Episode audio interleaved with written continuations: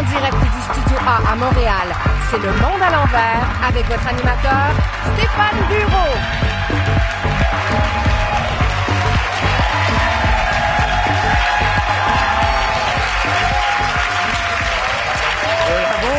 Merci. Merci. Bonsoir, merci d'être là, ici en studio, mais aussi à la maison. Euh, la question de la semaine, êtes-vous sur euh, TikTok? Y en a pas gros ici. Euh, on en parle beaucoup depuis le début de la semaine par peur de l'espionnage chinois. Bientôt, euh, ben, les députés ne pourront plus être sur l'application. Et le plus dommage dans ça, c'est qu'on va devoir se priver du compte de la présidente du Conseil du Trésor, Sonia Lebel.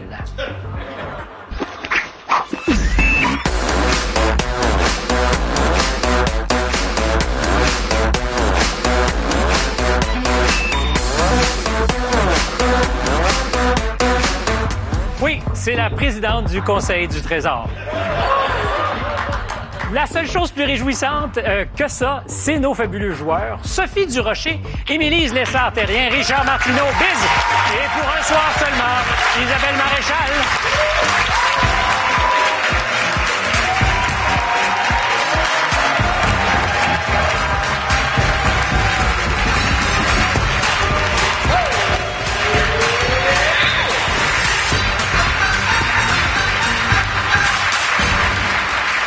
Bonsoir à tous. Bonsoir. Bonsoir. Mesdames, j'aime vos sourires. Vraiment. Oui? Messieurs, ben, je vous aime aussi. Isabelle, merci d'être là. Hey, ça me fait tellement plaisir. On parlera dans quelques instants, en fait, en bloc 2 Oui. de ton documentaire sur la classe moyenne. Mais d'abord, je vous présente, si vous êtes d'accord, ben, le menu de l'émission. Euh, influenceur, vrai métier ou passe-temps superficiel? Une entrevue avec la légendaire Denise Bombardier. Vous la connaissez? Ben oui, ils la connaissent. Euh, Nathalie Simard, chanteuse tout-terrain. Le conteur et comédien Franck Sylvestre, dont un des spectacles a été annulé en raison de sa marionnette qui aurait des allures de blackface, une marionnette qui entretient donc des stéréotypes euh, racistes. Non mais là, qu'est-ce que c'est que ces histoires? Wow, wow, wow, wow Blackface ah Eh ben dis donc, est-ce que j'ai une tête de blackface, moi? Mais non Et en plus, c'est stupide un blackface Moi, je suis intelligent, ouais. Et je suis bien plus beau qu'un blackface. Ouais, c'est Franck qui m'a fabriqué. Ah ouais, sait ce qu'il fait. Et il m'a tellement bien fait que je suis plus beau que lui.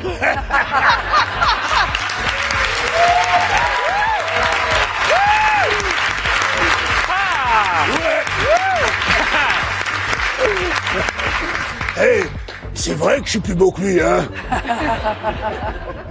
C'est comme si elle avait le choix de dire non. Euh, mais Franck, vous restez avec nous parce que c'est bien Max, mais Franck, c'est à lui qu'on veut parler. Et comme toujours, puisque c'est euh, le monde à l'envers, voici les sujets qu'on va pas aborder ce soir. On parlera pas du nouveau tunnel découvert dans la pyramide de Khéops. Ça aura pris 4500 ans pour le trouver, à peine plus long pour dénicher les études sur le troisième lien. Un autre tunnel potentiellement pharaonique.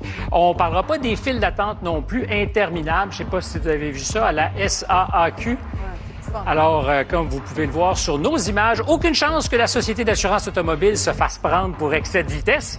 Euh, mais, gros avantage, après 12 heures d'attente, c'est facile de pas sourire sur ton permis de conduire.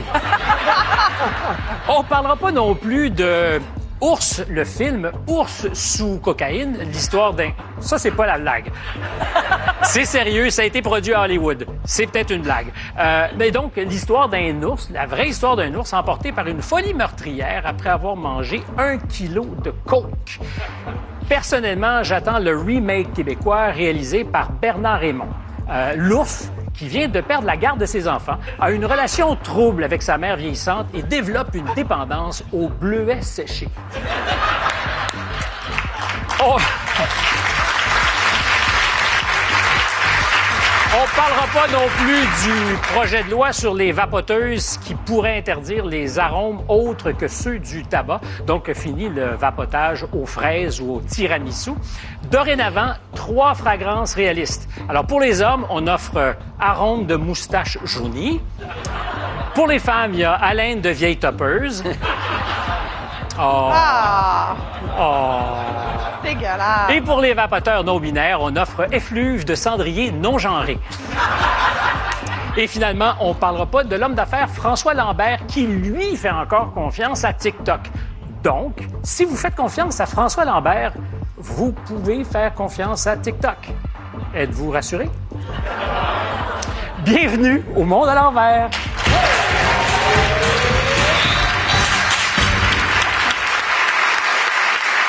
Sophie, Oui. ton monde à l'envers à toi. monde à l'envers. Alors, cette semaine, à Cube Radio, j'ai fait une entrevue qui m'a vraiment secouée. J'ai rencontré Caroline Marcoux, qui est une militante pour l'aide médicale à mourir pour les mineurs. Et pourquoi elle est militante pour cette cause-là? Parce qu'il y a deux ans, son fils Charles est mort. Euh, il est dans ses derniers mois de vie, ses dernières semaines de vie. Il a demandé l'aide médicale à mourir parce qu'il n'en pouvait plus, il était épuisé, il n'en pouvait plus. Et ça lui a été refusé parce qu'il avait 17 ans et 9 mois.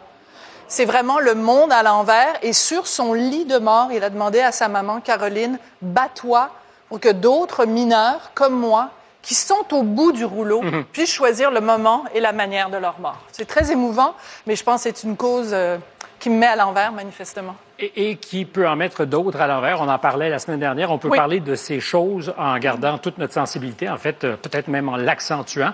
Euh, et ça n'a rien de morbide, l'idée de s'occuper des conditions de sa mort. Euh, merci pour avoir souligné ça. La semaine dernière, c'est toi qui nous as parlé de Franck Sylvestre. Oui, une histoire absolument hallucinante. Un peu monde à l'envers. Alors, Franck est avec nous. Euh, Franck, je ne sais pas si vous accepteriez de vous lever. Sans Max, sans Max. Alors, je rappelle, le spectacle avec Max, la marionnette, euh, vous le présentez depuis combien de temps? Depuis euh, 2009, Depuis 2009. ouais, la, la date de sa création. C'était la première fois qu'on vous annulait? Oui, la première fois. Euh, c'est surprenant. Et vous avez dit, c'est quand même extraordinaire parce que c'est un acte politique, le Conseil de ville, qui décide d'interférer dans la vie culturelle. C'est comme ça que vous l'avez senti? Ben, c'est ça qui s'est passé, tout simplement. Oui, c'est euh, c'est euh, c'est le maire qui a, avec son conseil de ville, qui a décidé, oui, d'annuler le spectacle. Donc c'est une, une- une ingérence politique pour moi. Mais dans tout ça, ce qui est un peu bizarre et peut-être monde à l'envers, puis j'ai retenu les, les propos de, de quelqu'un euh, qui fait partie d'un groupe antiraciste, M. Babineau, qui a dit Votre affaire, c'est pas correct, it. Donc, sans appel, on n'en parle pas. C'est sa façon de faire, oui. Écoutez, ce ce genre de personne, c'est euh, c'est la fermeture pour moi. C'est pas l'échange, la communication. Mais, mais il dit qu'il y a, et vous en faites peut-être partie, des, des vendus euh, qui veulent pas déplaire à leur maître. Alors, si un blanc disait ça d'un noir, on dirait que c'est un raciste. Ah oui. Donc, est-ce qu'il y a une logique où il y a un racisme au nom de l'antiracisme? Est-ce que c'est ça? C'est le monde à l'envers. Pour de vrai. Moi, c'est ce que j'ai vécu depuis un mois. Je vis vraiment la tête en bas. J'entends des choses euh, euh, qui viennent de là-bas. Écoutez, c'est euh, ce groupe-là, c'est un groupe qui, qui veut vraiment faire le chemin inverse. Il veut nous diviser, en fait. Il veut vraiment.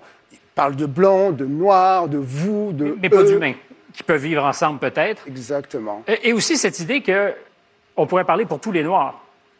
Et, et c'est la preuve que non. Et, et clairement, vous n'êtes pas un bon noir. Ou la marionnette Max n'est pas un bon noir. Pourtant, elle est très noire.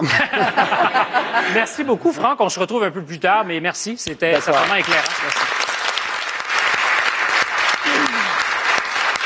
Monsieur Biz, Euh, ben moi, monde à l'envers, je suis allé pour la relâche chez mes parents à Québec avec mes enfants en train. Toujours très agréable de prendre le train. Euh, sauf que quand on croise un train de marchandises, les passagers doivent se tasser et s'immobiliser pour laisser passer les marchandises. je dirais que c'est mieux qu'en Grèce. Euh, en un effet, train de marchandises et un train passager sont entrés l'un Mais dans l'autre. quand c'est les marchandises qui passent avant les gens, comme dirait un groupe de rap que je connais très bien, il y a quelque chose de pourri au royaume du trademark.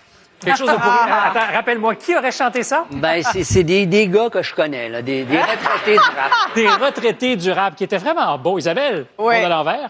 Oui, euh, ben écoute, euh, dans le cadre de mon documentaire, mais plus largement, je me suis beaucoup intéressée à la crise du logement. Et oui, il y a une crise du logement, même si euh, parfois le gouvernement a de la difficulté à le reconnaître. Et pour moi, le monde à l'envers, c'est ce qui s'est passé dernièrement. C'est des gens qui sont rentrés faire une visite dans un logement pour le visiter. Ils sont rentrés en sachant que le prix du loyer était X. Je pense que c'était quelque chose comme 1500 dollars. Et pendant la visite, il y avait tellement de demandes qu'en sortant, le propriétaire a dit, c'est plus le même prix, là. Il, est- il a augmenté le loyer parce qu'il y a trop de gens qui le veulent. Alors, moi, c'est le monde à l'envers. Tu rentres, tu visites un appartement, tu penses que tu vas le payer un certain prix. Tu n'as même pas le temps de ressortir la porte, de franchir la porte, que, hop, il y a eu surenchère.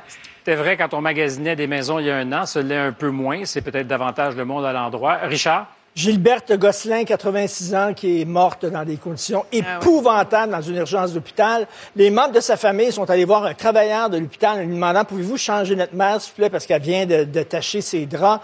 Et ils lui ont dit on peut pas, les préposés sont tous partis. Les préposés sont tous partis. Et je, je dis c'est le monde en envers parce qu'on donne un milliard de dollars par semaine à notre système de santé. Et je suis désolé, on est à TV, c'est un système de santé de marde, littéralement.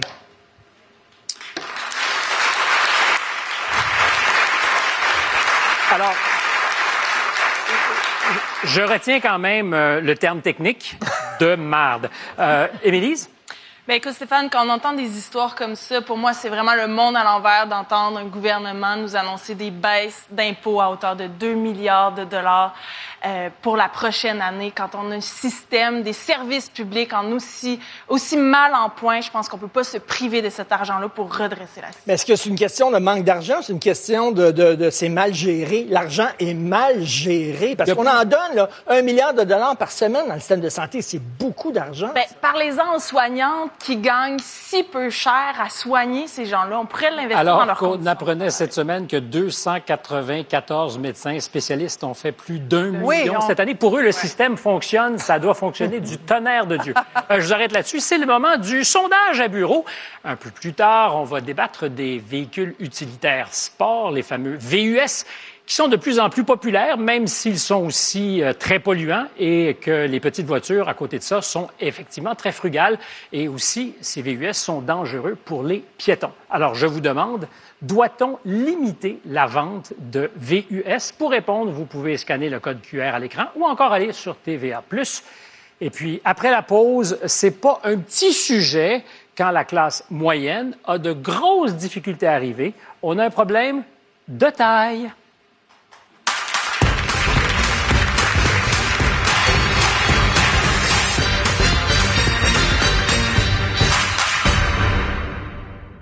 Écoutez Stéphane Bureau à Cube Radio, chaque jour en direct dès 8h sur l'application ou le site cube.ca.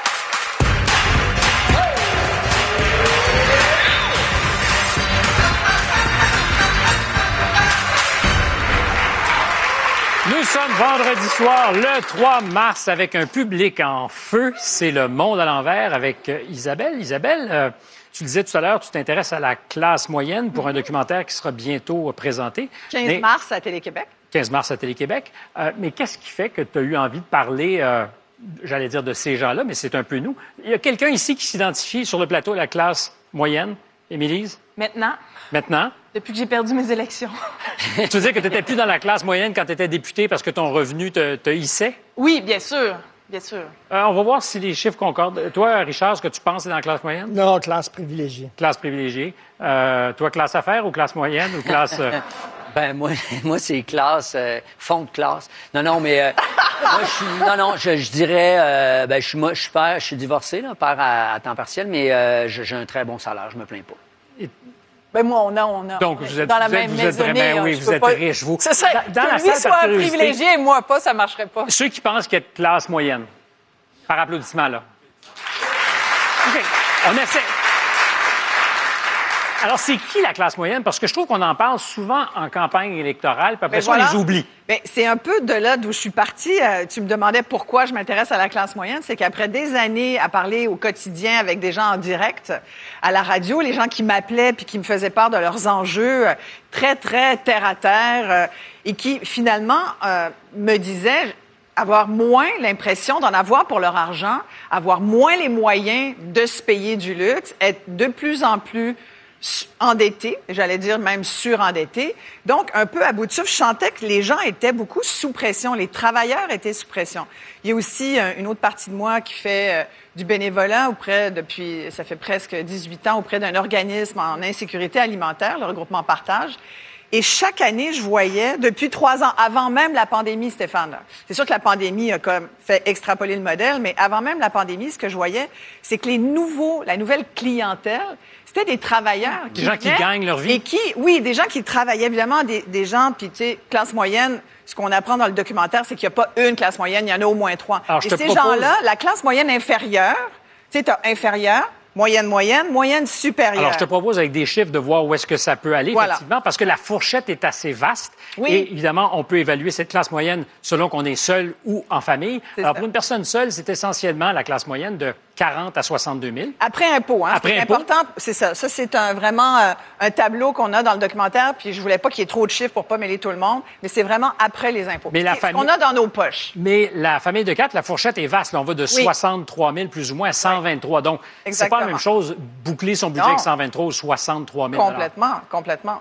Fait que là, on a compris que il y en a que c'est plus. Mais tu sais, ça peut aussi aller jusqu'à. Ça reste des moyennes, puis t'enlèves les, les, les extrêmes. Puis les chiffres, c'est une chose, mais il y a plein d'autres choses aussi. Si ça considère pas, par exemple, d'autres facteurs. Si t'es malade, t'as beau faire 123 000 puis être dans la classe moyenne privilégiée, t'as des coûts. C'est pas vrai que le système. tu sais, Ça si dépend on se t'ha- sur le système de santé, aussi, ça va hein. être long.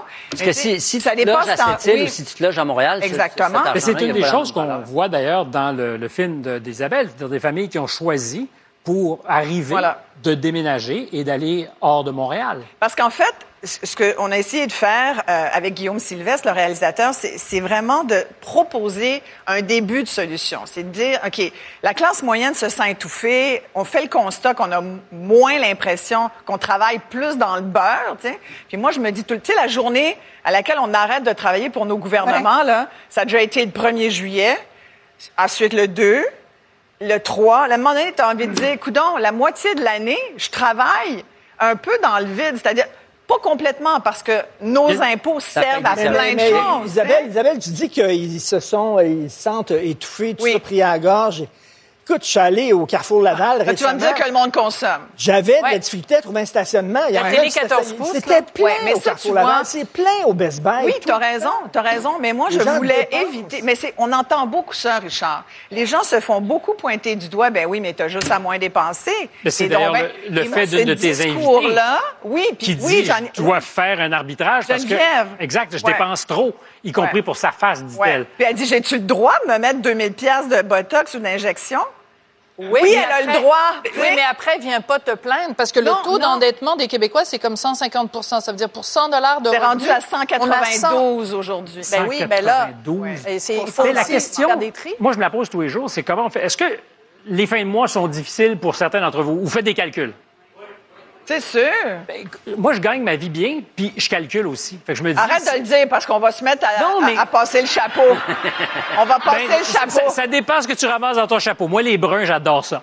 Euh, mais c'est une réalité qui, à cause de ce que dit Richard, est on Non, mais c'est de facile l'argent. de dire c'est la faute du monde. Non. Moi, la journée où on va arrêter de nous Non, mais vendre, c'est de la mais de les gens nous rentrer. consomment, Les gens Oui, consomment. les gens consomment, Richard, mais les gens se font dire, hey, regarde, regarde, que de la pub partout. Puis là, maintenant, on va en parler tout à l'heure, les influenceurs qui veulent nous vendre toutes sortes de bébelles faites en Chine dans des boîtes qui finissent pas dans notre obligé de bac à acheter, recyclage. T'es pas bébelles, obligé, là. mais il y a comme un... C'est ça, la société Et de dans consommation qu'on 50, nous là, a mon vendue. grand-père, là. là, il payait son char cash. Il y avait un salaire, faisait vivre quatre enfants. Il y avait des électroménagers, il y avait tout ce qu'il fallait, télé. Puis t- avec Mais un seul ça, c'était salaire. avant la société des loisirs. Et- et là, aussi, depuis, on des- nous a dit liberté 55. On nous a dit à partir de 55 ans, hey, tu vas faire le tour du monde en voilier. Tu sais, c'est comme les. Et tu n'auras pas besoin de travailler. Et en ce moment, il y a une affaire qu'on n'a pas vécue depuis longtemps, c'est l'inflation. Ben oui. Fait que Oui, dedans. notre lait, tout Les coûte pommes plus de cher. terre, 40% d'augmentation sur les pommes de terre. Alors, on se laisse là-dessus pour même, tu Nous- tu pourrais dire, je pourrais manger des patates, tu sais, mais même les patates sont chères. Rendu navire. Plus 40 Il faut les cultiver soi-même. Oui, c'est- Ben, c'est ça, oh une Dieu, des oui. choses qu'on voit dans son documentaire. Mais- potager. mais là, c'est La ça. clé, c'est la ruralité. On va-tu un Si extrait? euh, dans là Q extrait? Non, c'est Q Ah, euh, publicité, mais Ah, merci, ça tu me vois? fait vraiment plaisir. Euh, alors, si la classe moyenne dont on parle a de la difficulté à devenir propriétaire de maison, elle réussit encore quand même, apparemment, à s'acheter des VUS.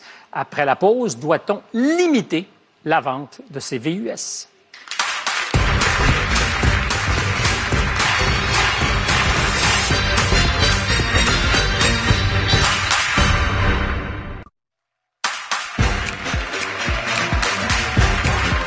Pour participer au sondage à bureau, scannez ce code QR ou rendez-vous sur TVA.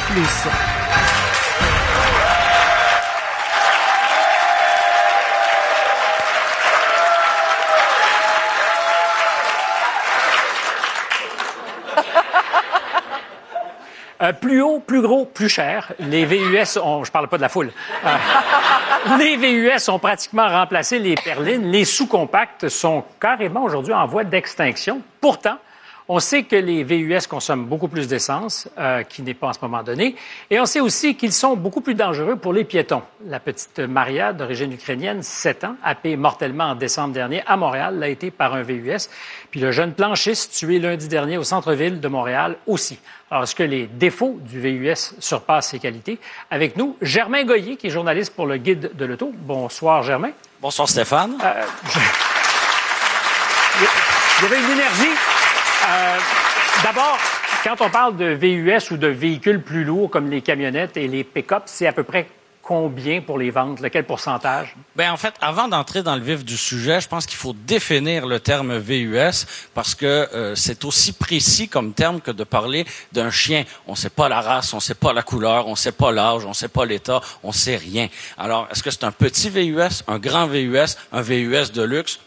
Bonne question. Il y a 30 ans, un VUS, c'était quoi? C'était un Chevrolet Blazer, c'était un Jeep Cherokee pour aller à son camp de chasse. Maintenant, un VUS, c'est un Hyundai venu à roue motrice avant avec lequel on n'est pas capable de sortir d'un banc de neige. Mais c'est parce que l'accès au camp de chasse, Oui. plus facile aujourd'hui que les rues de Montréal. Alors, il y a peut-être un peu de ça. Absolument. Euh, mais mais tu- vous dites, pardon, euh, que c'est toutes sortes de choses parce que les constructeurs veulent nous vendre des produits plus chers? Oui, effectivement. Pour un produit comparable entre une voiture ou un VUS, le VUS va être plus cher, plus rentable et plus profitable pour un manufacturier. Mais Est-ce qu'on nous fait des voitures pimpées qu'on vend pour des VUS? Ben, en fait, c'est que la plupart des VUS sont dérivés d'un châssis, d'une plateforme qui servait à l'origine à une voiture. Et je posais la question, donc, quelle proportion aujourd'hui des ventes à peu près? Plus de la moitié. Plus de la moitié. Euh, parce Tout que dépendant de ce qu'on inclut dans un VUS, si on inclut les camionnettes, si... Alors, si on a, tu disais, c'est comme les, les chiens, vous, vous disiez, euh, de race, c'est plus cher. Un Rolls-Royce VUS, ça existe aujourd'hui? Ça existe, on est rendu là. Combien? Euh, 500 000 Au minimum. Mais ça, Mais ça, c'est pour la ton classe de pêche, moyenne. il va en avion. Tu, sais, tu, tu prends pas. C'est pour la classe moyenne. Merci, bien vu. On va revenir, j'en suis convaincu. Alors, je vous la pose la question. Est-ce qu'on doit limiter la vente de VUS très rapidement? Euh, très rapidement, oui ou non? Oui. Limiter? Oui. Oui, Il faut limiter la vente? oui. Non. Non. Non. C'est- Non. Non. Oh, ça, j'aime ça. Oui, on n'est pas d'accord et je connais même pas ses arguments. Mais les miens sont meilleurs. Mais moi, ça m'étonne qu'on soit d'accord, par exemple.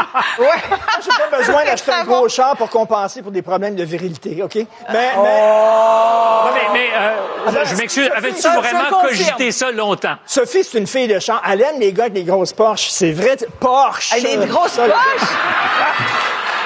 Ah, c'est- mais c'est une mais- grivoiserie, hein? C'est même pas vrai. On parle de T'as VUS. OK. En région, t'es une fille de région. En région, je peux comprendre, tu as besoin de ces affaires-là. Mais à Montréal, veut dire, qu'est-ce que tu fais de te promener dans les rues de Montréal avec un mastodonte comme ça? Tous ne sont pas mastodontes, pas, là. comme l'a dit Germain. Et- Et et il y a toutes sortes de raisons pour lesquelles les Québécois, en, vraiment en, en tant de nombre, euh, achètent des VUS. Bon, premièrement, on a parlé de la neige tout à l'heure. Sortir des bancs de neige, c'est vrai que c'est beaucoup plus facile avec un VUS. Et les nids de poules, il y a plein de gens qui ont répondu au sondage sur la page Facebook de l'émission et qui évoquaient ça. Mais en Le quoi fait un que, VUS? Toi, cette semaine, tu as eu euh, une crevaison à cause des nids de poules de Montréal, puis tu as une licence. Tu avais eu un VUS, pas de nid de poules, Et pas de rien on fait, pour les on fait du placement publicitaire. Je Ouais. tiens à préciser, on n'est pas associé à aucune de ces deux marques. Euh, ben non, c'est une blague. Euh, Émilise? Ben, moi, j'entendais cet argument-là pour les rues de Montréal. En même temps, VUS, pas VUS, je sais pas qu'est-ce que ça change au niveau des Ben pneus ouais, si on fait des fait. crevaisons. Ben, t'es plus mais la- sur pattes. Oui, mais je veux dire, c'est le pneu qui l'amortit. Mais t'es beaucoup plus Mais n'empêche que si on parle d'un point de vue de la crise climatique, je pense qu'il faut en parler. 45% des émissions de GS sont reliées au transport. Il y a un coup de barre à donner, c'est officiel. Et les VUS sont les véhicules les plus vendus. 80% des véhicules vendus en ce moment sont des VUS et ce sont les plus émetteurs. Et donc, il faut, oui, contraindre. Mais Et ça va être, pourquoi ça va pas être temporaire. Il y a déjà des constructeurs qui l'ont déjà annoncé. Ils ne fabriqueront plus de, de Parce voitures qu'il y a à une essence. Il y a en des 2035, camions. au Québec, par exemple, ce qui, le, ce qui se vend le mieux, c'est le F-150. Ou On parle d'un pick-up, de pick-up. Tu sais, le pick-up, ça, on aime ça là, dans les centres d'achat, là, où tu vas voir qu'il y a bien du monde qui se reconsomme. Il y a bien du pick-up. Et c'est vrai que, tu sais, on va pas tous à un camp de chasse. Fait qu'il y a peut-être ce travail-là à faire de dire, OK, est-ce que j'en ai vraiment besoin d'un pick-up et tout? Mais en même temps, tu sais, on vient de nous dire que, finalement, c'est un peu, on nous masque des compacts, c'est des châssis de voitures sur lesquels on les pimpe avec euh, une allure de VUS pour des raisons de pseudo-sécurité, mais surtout parce qu'en moyenne, ça vaut 10 000 piastres de plus. Quand c'est un VUS, euh, Biz, toi Moi, qui je, pas. Ben oui, moi, je suis à pied, en fait. fait que, tu sais, tu parlais de proportion. là. Moi, je n'ai aucune automobile. Alors, euh, je pense que on peut pas présumer. Par contre, moi, j'ai investi mon argent. ça mon logement me coûte cher à Montréal, mais parce que je peux tout faire à pied. Donc, moi, j'ai investi mon argent dans mon, dans mon logement plutôt que dans une automobile. Mais moi, je n'aime pas qu'on présume de la vie des gens. Si tu as deux enfants avec deux poches de hockey, tu pourras pas mettre ça dans une petite, dans une petite auto. Si les, si tu, si t'es électricien, t'es bien content qu'il y ait quelqu'un, d'avoir un pick-up pour aller dépanner ceux qui n'ont pas d'auto ou ceux qui ont des petites autos. Je veux dire, moi, là, cette idée de polisser la vie des gens en disant, ben, qu'est-ce que tu fais ici Ah, avec ton, ta grosse auto? Mais en même temps- On sait pas ce que les gens font. Mais en fait, parce que. Je vais vous arrêter une seconde. Je vais vous arrêter une seconde parce qu'on a parlé aussi de sécurité. L'environnement est un enjeu toujours, surtout quand on a milité à Québec solidaire. Euh, c'est c'est pas une blague, je le conçois. Mais on parlait de sécurité. Germain, je veux retourner vers, vers vous. Euh, quand on parle de sécurité, il y a plusieurs euh, pilotes de voitures de VUS qui disaient oui, j'ai eu un accident parce que je n'ai pas vu. Euh, et aujourd'hui, on dit c'est vrai. La structure des VUS fait qu'il y a vraiment euh, un angle mort. Il y a un angle mort, définitivement. Et avec les années, la surface vitrée des véhicules a diminué justement en raison de la sécurité, mais la sécurité des occupants, pas de ceux qui sont à l'extérieur. Elle se fait donc au dépens des piétons. Oui. Mais, mais il y a quelque chose de oui. psychologique. hein. Je, je suis convaincu. Il y a des gens qui sont dans, dans des. Pourquoi, moi, j'aimerais sa- savoir pourquoi les gens qui sont pas des grosses familles, tout ça, qui habitent pas en région, euh, parce qu'il y en a des gens qui sont tout seuls, qui ont des chars comme ça. Il y a un côté, quoi. Est-ce qu'ils pensent qu'ils sont en guerre? Est-ce que c'est parce qu'on est une, euh, société très, très, très dure, violente, etc.? Tu te sens en sécurité là-dedans? On va Oui, aller on peut pas vérifier la grosseur de ton divan chez vous. Mais, il y a plusieurs Voilà. façons de contraindre. Pourquoi est-ce qu'on n'irait on pas sur une interdiction de publicité? On en a parlé tantôt. Pourquoi les gens consomment? Parce Québec solidaire, vous voulez toujours bombarder. interdire. Il faut bannir, il mal faut à interdire, il faut limiter, On s'en il faut prend seulement. On vit pas dans un régime. On ne vit pas dans un régime communiste, on vit dans on un régime Une à la fois. capitaliste. rien à voir. Mesdames, je veux dire. une à la fois. Ouais. On le dit tout à l'heure, les gens consomment parce qu'on est bombardé de publicité. Le budget pour les, les, les constructeurs automobiles, c'est 200 millions de dollars pour nous vendre des VUS qui gravissent des montagnes, qui traversent des rivières. Honnêtement, qui fait ça? Quand Oui. as vraiment besoin, t'as pas besoin de te le faire dire toutes les heures alors, que tu regardes la il y a, télé. les mais il y a moyens, déjà des, on- il y a déjà des moyens, tu le dis avec beaucoup de justesse, c'est vrai qu'il y a déjà des moyens contraignants. Tu sais, quand on, on renouvelle notre immatriculation, ben, tu as des frais. C'est un plus gros, c'est plus de châssis, de, nan, nan, tu payes plus cher. Ça on pourrait lourd, décider, on pourrait décider, Stéphane, d'augmenter ça sans interdire. Moi, je suis contre. Moi, le moins il y a de, de l'État, Voilà. mieux je vais- Moins il y a le gouvernement. Le gouvernement, maman, là, on aille bien, bien ça. Fait que, moi, ça regarde, moi, je, je veux Mais qu'est-ce qu'on fait avec je- une planète Mais en même temps, je suis d'accord avec ça. Est-ce qu'on devrait, vrai, par exemple, sur la- pense, mais sur la publicité, c'est un autre Isabelle. problème. Oui, ça, on va pas ça va interdire Le transport collectif, Mais on, on- on se pose des questions sur la publicité pour l'alcool, pour le tabac. Compte tenu du risque, je ne dis pas que c'est une bonne idée, je vous la propose. Compte tenu du risque, euh, je pense que c'est Piéton Québec cette semaine qui disait qu'il faut faire quelque chose. Euh, Est-ce qu'on doit... Tu sais qu'est-ce qu'il faut faire, Stéphane? Il faut prendre notre gaz égal. Ouais. Le monde, il est trop stressé dans leur auto. Puis c'est vrai que les gens pensent qu'ils sont dans leur voiture, puis c'est leur bulle, puis c'est comme tasse-toi mon oncle. Non, quand tu Oui. tournes d'abord, c'est quand même assez facile. Mais Si c'est un problème de alternatives. il faut sécurité, juste avoir si, du civil. si c'est un problème de sécurité, que le gouvernement, à ce moment-là, nous dise s'ils sont si dangereux que ça, les, les VUS, on vient d'avoir un rappel de 2 millions de air fryers parce qu'ils partaient en fumée. Alors, si c'est si dangereux que ça, ben, rappelez tous les VUS parce que ça tue des gens. Je veux dire, ça devient un peu ridicule. Et quand on parle de la sécurité des piétons, très rapidement, il y a aussi beaucoup de piétons, puis je dis pas que c'est le cas, évidemment, dans les deux derniers cas, mais il y a beaucoup de gens qui sont se promènent avec ceci Ben oui, et qui évidemment. ne Ah, regardent pas. sûr. Et, non, mais ils les voient pas. Non, mais il y a- aussi- non, mais il y a pas- Ça, c'est un danger. Il y, a, écoute, il y a des cas de- il y a- il y a eu beaucoup de délits de fuite dernièrement, encore cette semaine. Ça fait partie du manque de civisme sur les routes. Là, Et les on- gens, ils te frappent, puis ils partent en Et on pourrait décliner la liste de toutes ces incivilités. Ça n'a rien à voir avec le véhicule. J'ai posé la Voilà. question à nos spectateurs pour leur demander ce qu'ils en pensaient. Doit-on limiter la vente de VUS? La réponse, ben, c'est non à 74% Oui, Voilà. 26 Ben oui, c'est sûr. Eh oui, c'est ça, dit-elle. C'est sûr. oui. C'est ce que je pense. Donc, c'est sûr, le monde est avec moi. ça. Non, mais les gens sont tannés de se faire interdire. Merci. Est-ce que vous avez l'impression qu'on serait rendu à la fin du bloc? Là? Moi, je vous le confirme. Euh, ces prises de position controversées sont devenues euh, virales bien avant l'invention des réseaux sociaux. Après la pause, Denise Bombardier.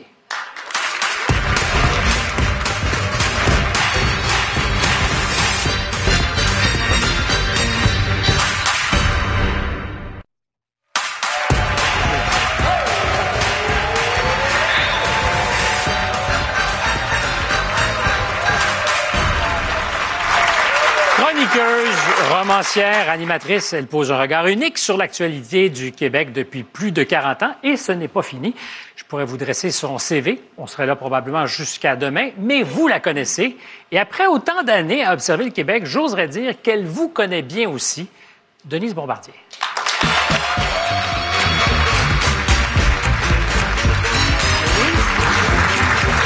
Bonsoir. Je suis content.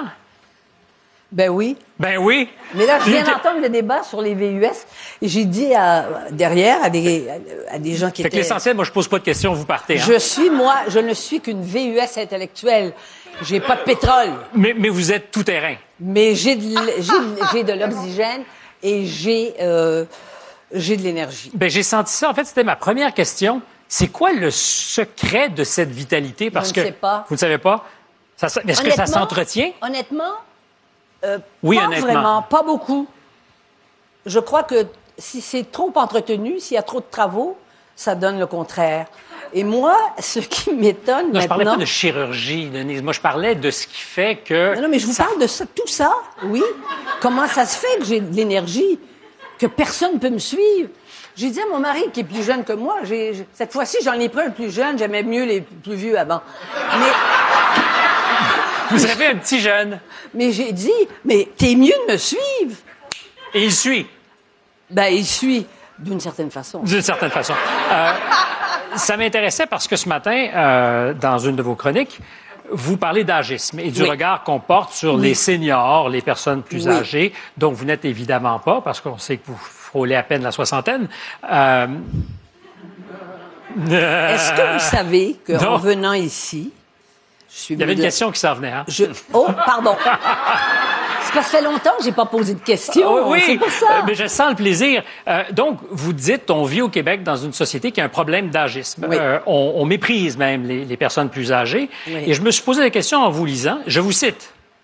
Je suis entouré de jeunes vieux grognons, pleins d'eux-mêmes et dépourvus d'humour, des gens incapables de comprendre le second degré du langage et dont la minceur intellectuelle est à faire pleurer, des gens tristes, mal dans leur peau et, à vrai dire, écrasés par une fatigue de vivre. Là, vous parlez des jeunes. Est-ce Oui. que c'est de l'agisme à votre manière? Non, c'est pas de l'agisme. C'est que je considère que quand on est jeune, on ne doit pas saboter sa jeunesse. Et c'est ce que vous sentez aujourd'hui? Oui. Ah oui, je suis une partie des jeunes, oui. Mais, mais est-ce que toutes les personnes âgées de tout temps n'ont pas un peu été désespérées par ceux qui les suivaient? Non. Est-ce que vous seriez pas tristement banale, Denise? Non, hélas, je dois vous dire que non, parce que à cause du rapport qu'on avait avec l'autorité, je veux dire, on nous transmettait quand même un respect de l'autorité. Ça faisait que, par exemple, moi, quand je suis arrivée à Radio-Canada, c'était tous des gens qui étaient, qui, qui auraient pu être mes, mes parents, et j'avais un tel respect pour eux, euh, une telle admiration aussi. Alors donc, j'ai appris avec eux et ils m'ont pris sous... sous- Si j'avais pas eu des gens, moi, à cause du tempérament que j'ai, je sais que je fais peur au monde, je suis pas folle.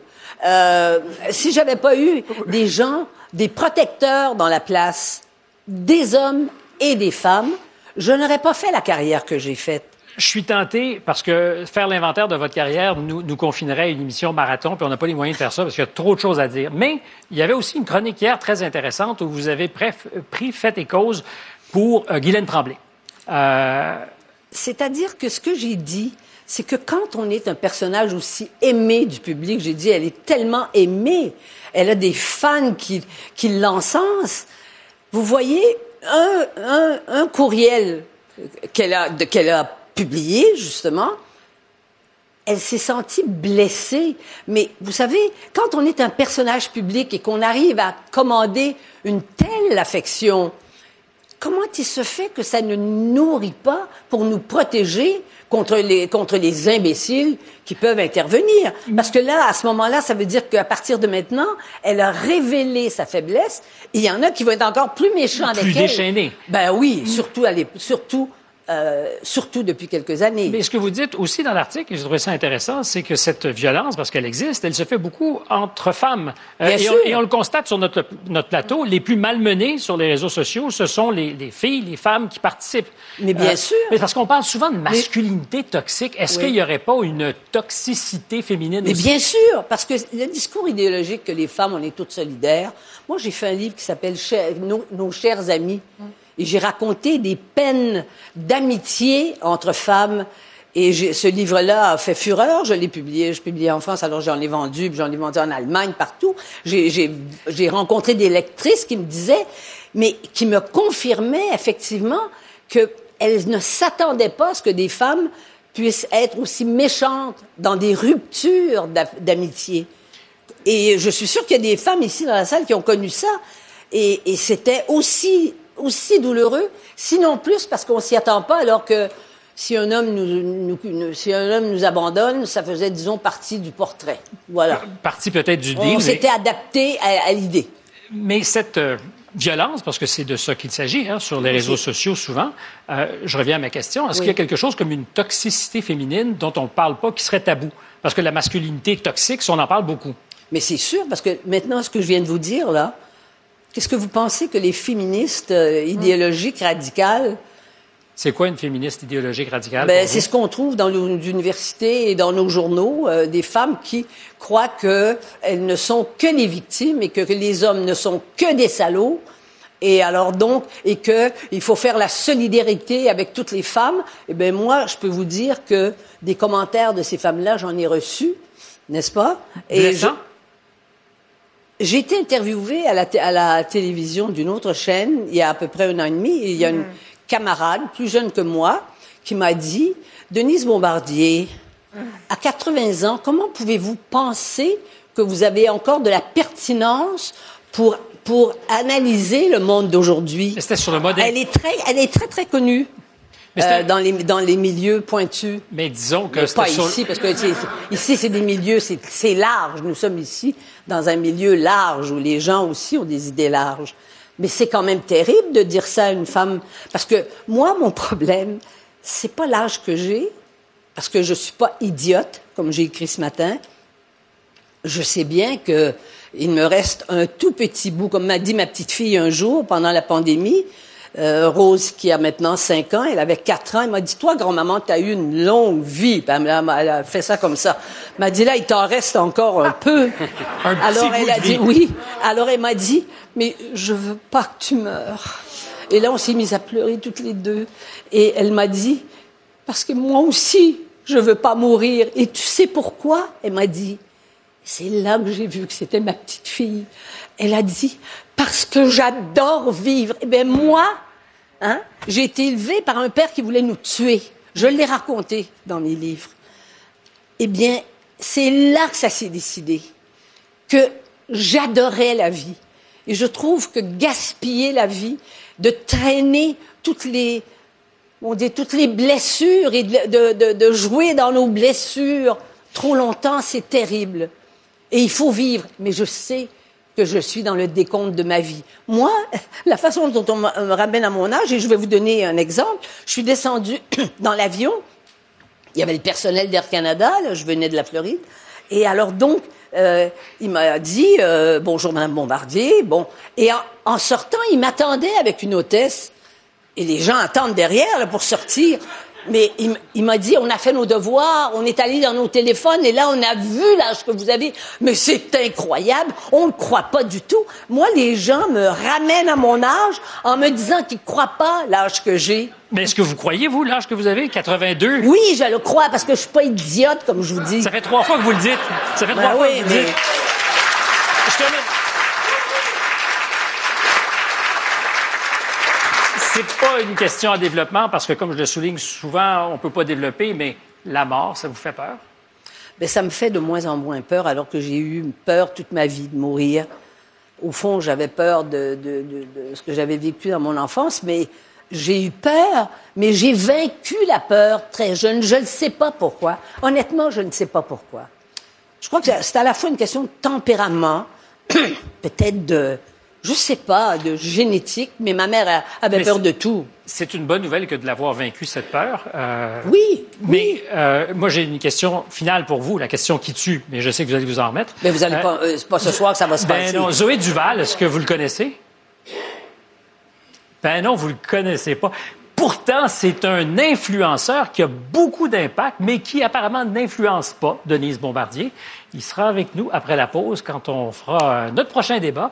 Les influenceurs, est-ce que c'est du vrai travail ou c'est plutôt un genre de passe-temps? À tout de suite.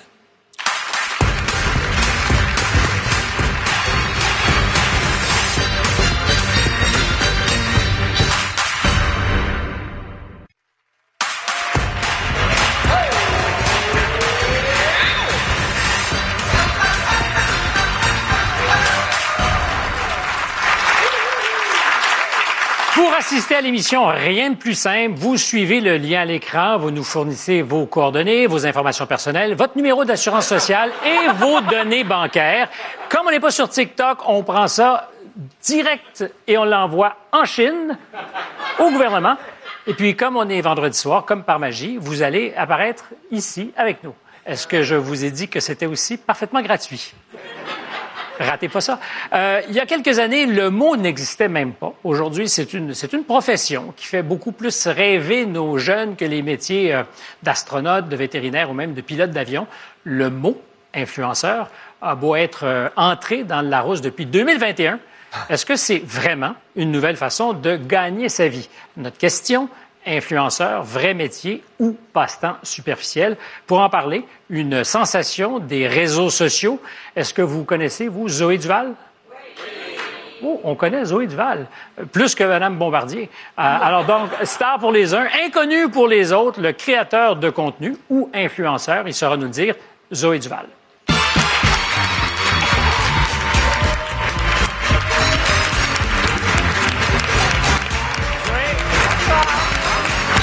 Bonsoir. Fraîchement sorti de la maison de Big Brother. Et oui, c'est tout nouveau là, pour moi de voir des humains en vrai comme ça. Il n'y a pas Ah, c'était des robots, c'était des robots. Non, c'était toujours les mêmes personnes. C'est pour ça que ça me fait du bien, euh, un changement. Alors, euh, beaucoup de curiosité sur ce que c'est que la vie d'un d'un influenceur. Toi, tu préfères dire créateur de contenu? Oui, exactement. C'est sûr que moi, je crée du contenu à tous les jours sur euh, différentes plateformes. Donc, euh, je mets l'emphase là-dessus parce que c'est ce que je fais le plus. Est-ce qu'il y a un jour dans ta vie, il y a quelques années, quelques mois euh, de ça, tu t'es dit je serai créateur de contenu ou tu as déjà rêvé de faire autre chose quand tu serais grand?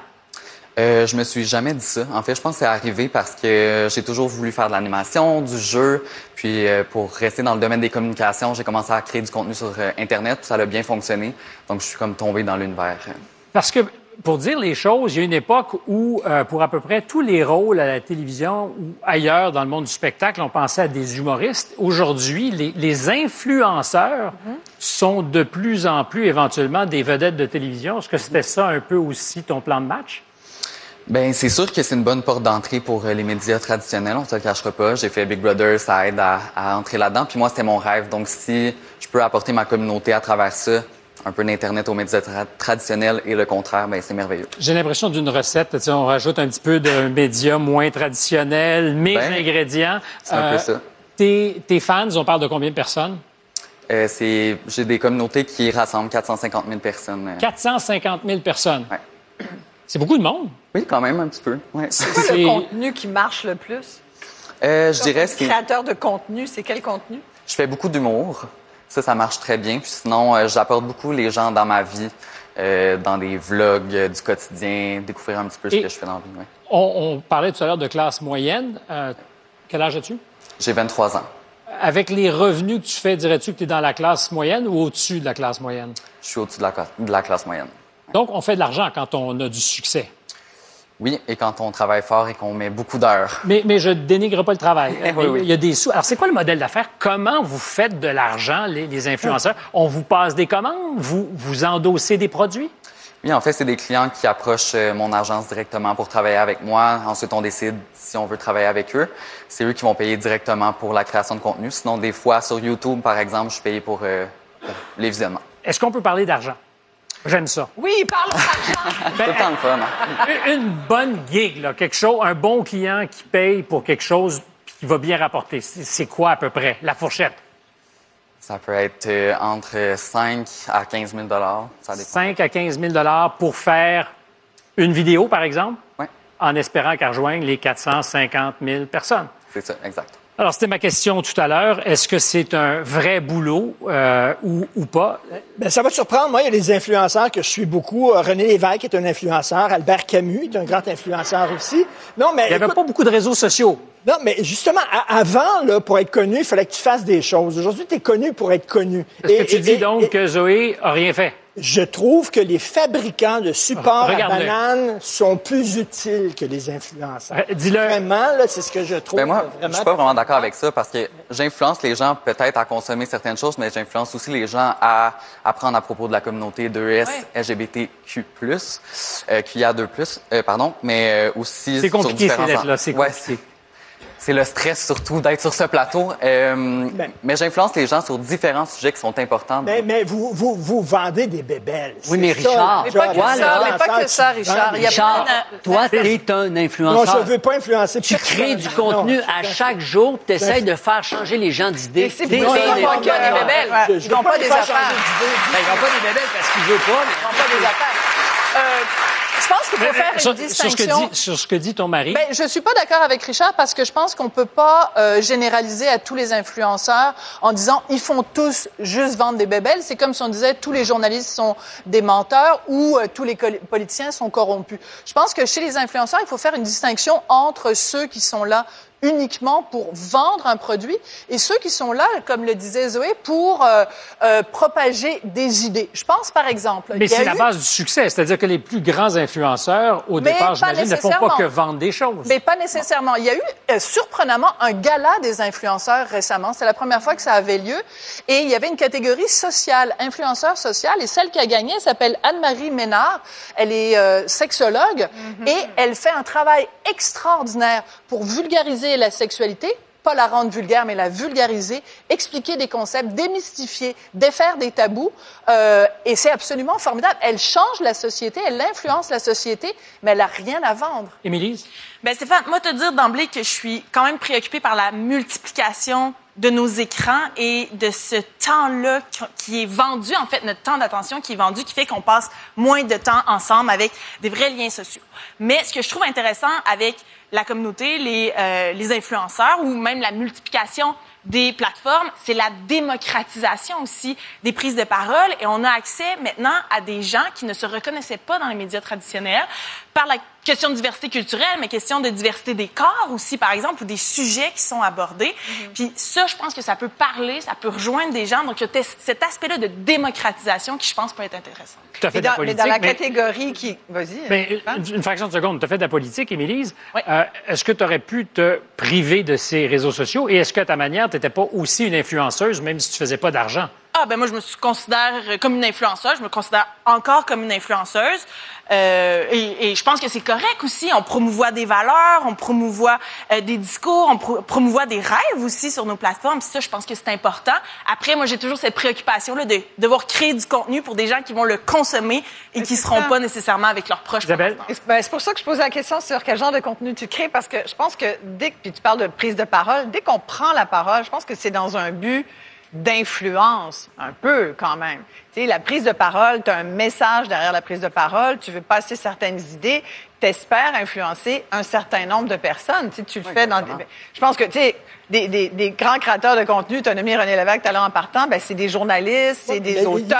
c'est des... 15 000 Mais des voilà, et là, tu voulais parler d'argent, Stéphane? Tu voulais parler d'argent, mais il y a un mythe qu'il faut les amis, défaire. les amis, Il y a un mythe qu'il quatre à la faut fois, c'est défaire. Isabelle fini. Parce que là, je voudrais pas que tous les jeunes qui nous écoutent ce soir, j'espère qu'il y en a beaucoup, toute Il y en ta a communauté, entre 5 et 600 000, presque autant. Non, ben, un petit peu plus que non ceux qui plus suivent. qu'ils vont tous devenir millionnaires parce que Zoé arrive à bien gagner sa vie. Il y a 42 des, des, des gens qui sont sur TikTok, puis c'est beaucoup d'étudiants. Il y en a un sur trois là euh, qui, qui est influenceur, qui est, sur- qui est un étudiant et qui fait pas une maudite scène. Fait que, Non, tu tu peux le faire gratuitement, mais c'est pas forcément un travail qui va t'amener des revenus sur lesquels Non, parce que moi, j'ai travaillé longtemps avant d'être payé pour le faire. Puis encore là, je fais plein de vidéos gratuitement pour les gens. Je ne suis pas payé pour le faire. Puis c'est ce qui me permet de vivre mes contrats Tu sais, tu parlais de Big Brother, ça, c'est un, un, un appât à clic, là. Ça, on ça a vu, on t'amène- a vu ça une photo de toi là, avec là. skip de. Là. Bon, ça, c'est Ouais. skip de dishes, te payer pour ça.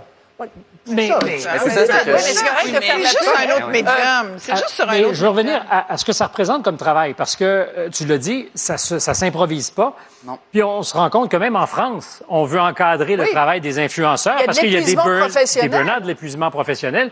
Euh, ça ressemble à quoi une semaine pour nourrir la bête? Je travaille énormément d'heures. Il y a beaucoup de création de sketchs, d'écriture de scénarios, ensuite des tournages que je fais toutes moi-même parce que j'ai pas d'équipe technique comme quand on est en télévision ou peu importe. Je fais mon montage moi-même, je fais mon édition moi-même, je fais mes publications. Ensuite, j'ai des événements médiatiques que je dois présenter des marques, aller rencontrer des gens. C'est beaucoup Es-tu stressé de ça? Merci. Euh, oui, c'est- c'est c'est quand même une grosse pression. En même temps, j'aime beaucoup mon métier.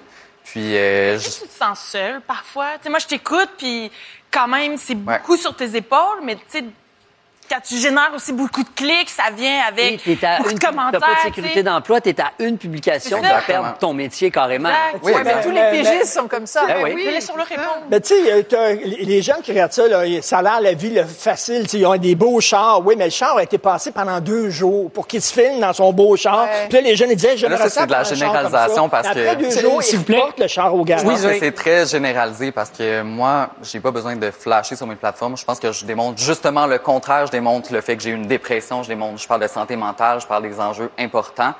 Fait que c'est pas une question de montrer mon beau char. Pas toi, mais- Non, mais en général. Mais est-ce qu'il y a Tu fais des choix, enjeux. par exemple, de tel produit versus d'autres. Est-ce que tu qu'il y a des Absolument. produits que je, je voudrais pas... Il faut que euh, ça fonctionne avec mes valeurs, il faut que ça fonctionne avec ce que je veux projeter, ce que je veux que les gens consomment réellement. Je veux pas prendre des contrats juste pour prendre des contrats. Est-ce que selon toi, il y a un risque que des jeunes se disent c'est la vie rêvée et Mais misent tous sur Évidemment. ça?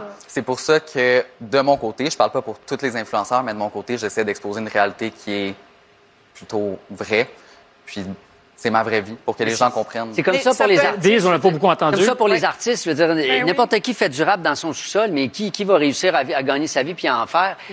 Il y a 400 000 personnes qui le suivent, là, c'est pas pour rien. Ouais. Je veux dire, Puis moi, mes enfants, par exemple, en suivent des, des influenceurs français qui parlent très bien, qui ont un, haut, ils ont un haut calibre de vocabulaire. Alors, ils ramènent, ils sont branchés sur la francophonie mondiale. Moi, euh, c'est pas tout. Il y a des masculinistes, il y a des racistes, il y a des imbéciles influenceurs, mais il y a des gens qui, qui, qui ont de l'allure. Puis si tu un public, je veux dire, pourquoi pas? Puis c'est de la job, c'est de la vraie job. Même tes vacances sont filmées. Oui. Si tu donnes pas de nouvelles pendant deux jours, tu te Oui. le fais reprocher. Exactement. Moi, je le ferais pas. Puis respect pour ça. Mais ces vacances sont payées. Ah, arrête, Richard. Les vacances sont payées. J'ai- J'ai eu l'impression que Denise Bombardier, dans sa chronique de ce matin, te décrivait. Grognon. Euh, si vous suivez euh, Sortez-moi d'ici, vous savez que la jungle du Costa Rica, c'est un peu plus rock'n'roll que le village de Nathalie. Après la pause, Nathalie Simard.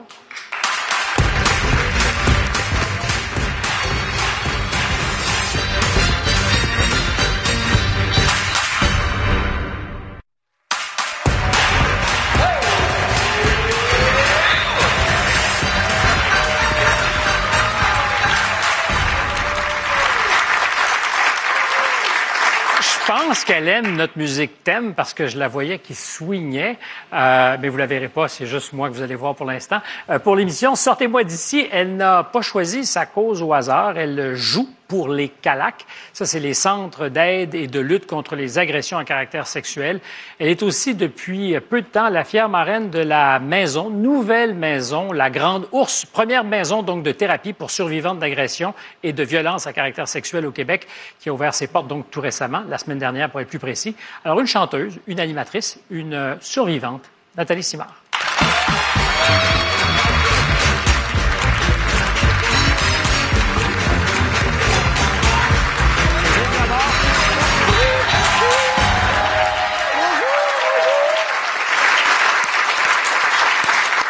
Merci. Ben merci pour cette invitation. Presque aussi élégante que dans la jungle du Costa Rica. Quasiment, hein? Quasiment. C'est assez ordinaire, hein, l'hôtel qu'ils vous ont donné. Tu dis. Est-ce qu'on peut se tutoyer, Ben, Stéphane? go. parfait. Puis moi, de toute façon, si tu me dis qu'on se tutoie, je vais finir par te vous voyer. J'ai vraiment des gros problèmes avec ça. Euh, mais euh, Nathalie, je- on s'est souvent parlé. Je pensais à toi toute la journée parce que je savais qu'on allait se voir. Euh, puis on va parler de ta nouvelle cause, de cette maison. Mais je me disais, ça fait 50 ans que tu fais le métier. Ouais, peu ben, si on calcule ça comme Première ça. publicité, mettons, à trois Ben, ans. j'avais trois ans, c'était les petits puddings. Euh, Là, j'ai influencé du monde à acheter des petits puddings dans ce temps-là.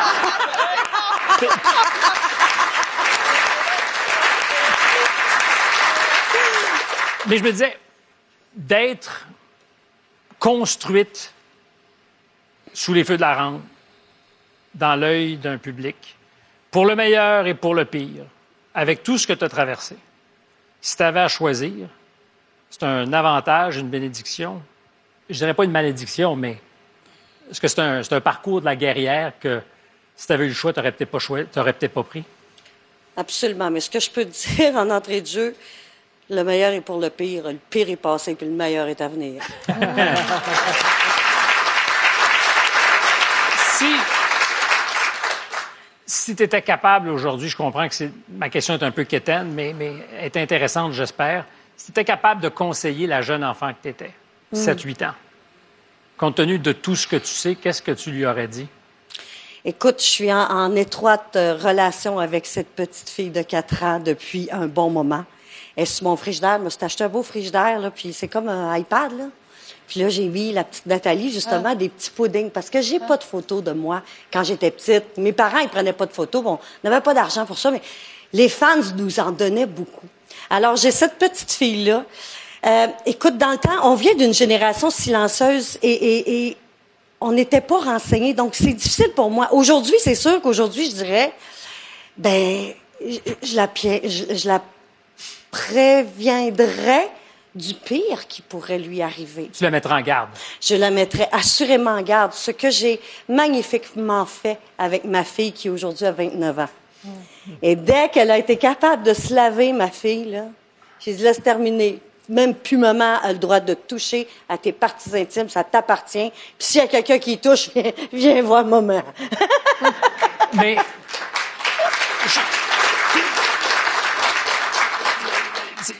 te vois rire et je me dis c'est une bonne affaire d'être capable de le faire, d'être capable de, de, de sourire et de rire de, de ce que tu as traversé.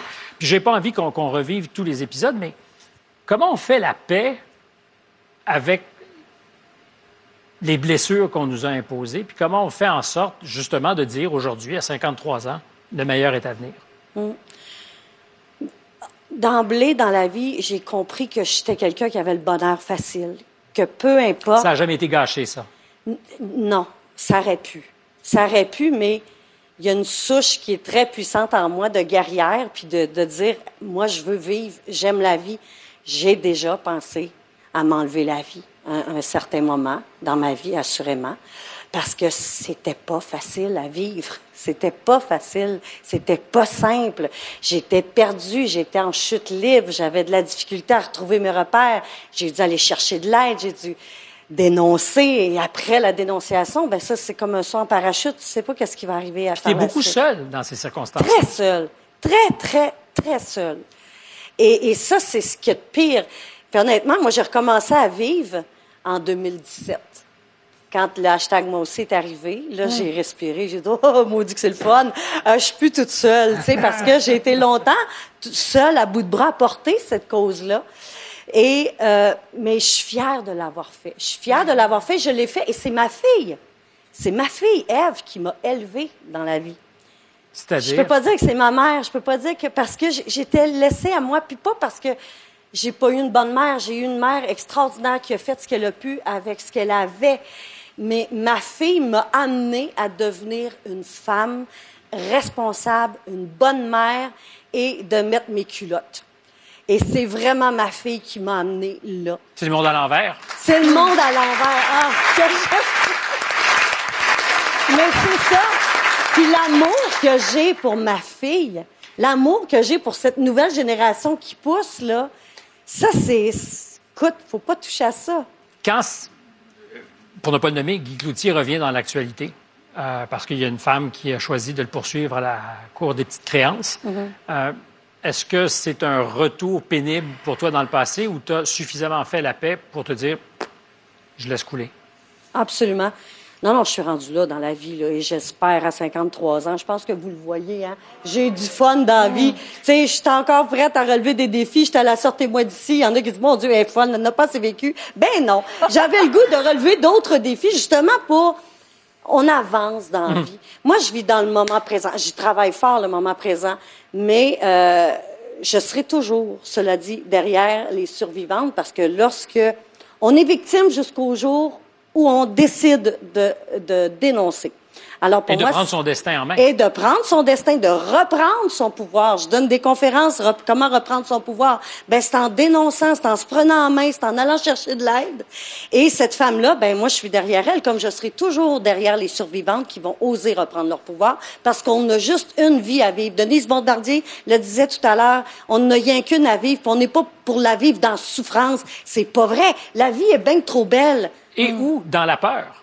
Parce que. Eh oui, j'ai eu peur longtemps. Moi, j'ai été terrorisée longtemps. Je vais vous faire une confidence. J'ai gagné des Félix, des Métrostars dans la vie, OK? Mais moi, là, je les mettais pas sur une tablette. Je les mettais en dessous de mes oreillers. Je les mettais pour tenir des portes. Puis je me disais, si jamais quelqu'un rentre, je vais, je, vais- je vais l'assommer. J'étais terrorisée. Alors, mes Félix ont servi à ça. Il y a Aline Chrétien qui a sauvé son épouvantable, hein? mari de premier ministre. Je ne sais pas si tu t'en souviens, avec une sculpture Inou. Euh, donc, un trophée, ça peut toujours servir. Mais Euh, cela dit, je les chéris aujourd'hui parce que c'est tous des trophées que le public m'a donnés. Et donc, j'ai fait la paix avec le passé parce que j'ai seulement gardé le positif de tout ça. La maison La Grande Ourse, dont tu es maintenant la marraine, euh, s'occupe de thérapie pour survivantes d'agressions et de violences à caractère sexuel. C'est une première. Qu'est-ce que ça fait, par exemple, que les refuges pour femmes battues ne font pas? Ben, honnêtement, euh, on, fait un peu, je dirais, le même accompagnement. Mais là, je peux pas tout te dire parce que je vais visiter la première cohorte très bientôt. Je ne peux pas dire quand parce que ces femmes ne le savent pas. Elles sont actuellement en thérapie de deux semaines. Euh, Première cohorte. première cohorte. Elles sont six femmes actuellement dans la maison. Aurais-tu voulu qu'il y ait ça pour toi? Qu'il y ait ce Ah, genre de maison et de service pour toi? C'est clair. C'est clair que j'aurais beaucoup, beaucoup apprécié euh, qu'on offre ce service-là pour que je puisse aller me réfugier. Et, euh, et, et bon, ça c'est pas arrivé. Et c'est pour ça, parce que c'est clair que de vivre ce, ce genre de crime, euh, ça brise des vies à long terme. Euh, c'est très difficile. On voit une pub passer actuellement là que quand, lorsque ça arrive euh, pendant l'enfance, en vieillissant, tout ça, ça, ça a des répercussions assez lourdes sur sur la vie. Et c'est pour ça aussi que j'ai accepté d'être marraine de cette maison-là parce que on a besoin de soutien, on a besoin d'amour, on a besoin d'être comprise, on a besoin d'être accompagné. Cela dit, je l'ai été pour les, avec les Calax, mais sauf que les Calax, on peut pas aller dormir là. Mais ils sont là 24 heures sur 24, tout comme la maison aussi, la Grande Ourse, dont je suis fièrement marraine. Il y a un numéro de téléphone 24-7 qui est là. et qui, fera la différence pour celles qui ont vécu des choses qui ressemblent à ce que tu as traversé. Euh, je te laisse là-dessus en te parlant du mot que tu as employé, amour. Tu en as eu assez pour passer à travers. Ben absolument, absolument. Puis je pense que l'amour de soi c'est hyper important. Puis on en a besoin pour être capable d'en donner par la suite. Mais l'amour commence d'abord par soi-même. Par soi-même. Oui, oui. Nathalie, merci beaucoup. Merci. Après la pause, on remet le monde à l'endroit.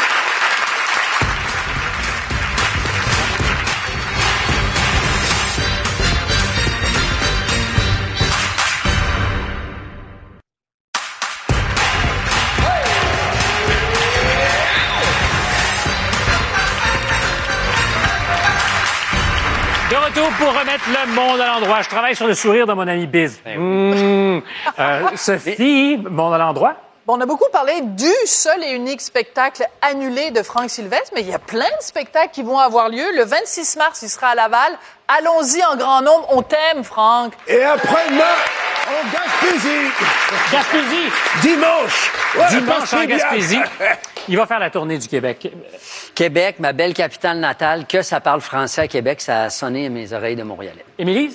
À ma communauté au Témiscamingue qui soutient une agricultrice de chez nous, Nancy Gina, qui est atteinte d'un cancer foudroyant, pardon, qui doit aller suivre euh, des traitements à Montréal, qui nourrissait sans famille, mère de trois enfants. Donc, de voir que les gens se tiennent pour soutenir une agricultrice qui a peu de filets de sécurité, je trouve ça formidable. Denise Bombardier a dénoncé un pédophile, Gabriel Matinev. Euh, Nathalie Simard a dénoncé un aussi, euh, Guy Cloutier. On était trop longtemps complaisants envers les pédophiles connus. Souviens-toi du photographe David Hamilton. Aujourd'hui, on accepterait plus ça. Je vous ai parlé de la crise du logement. Il y a quand même des solutions. À Drummondville, il y a un organisme sans but lucratif qui vient d'acheter des centaines de logements, euh, dont des résidences étudiantes, pour en faire du logement social abordable, sans aide du gouvernement. Ça s'appelle Solide.